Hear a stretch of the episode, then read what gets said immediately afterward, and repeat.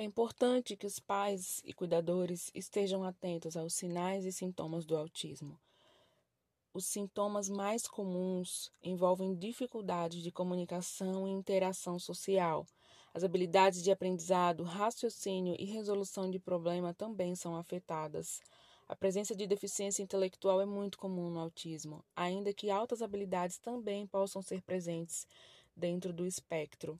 Cada indivíduo é único. Enquanto algumas pessoas com autismo apresentam sintomas graves, outras apresentam um grau leve ou moderado.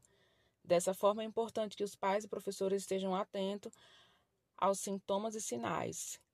Quando a criança evita o contato visual, não compartilha objetos, não aponta, repete palavras ou frases, realiza movimentos repetitivos, brinca sozinha, dificuldade de adaptação à mudança, hipersensibilidade ao som, cheiro, sabor, visão, toque, perda de habilidades aprendizadas anteriormente. Isso faz com que sejam sinalizada que a criança precisa de uma avaliação neurológica. Entre os tipos de autismo, são utilizados hoje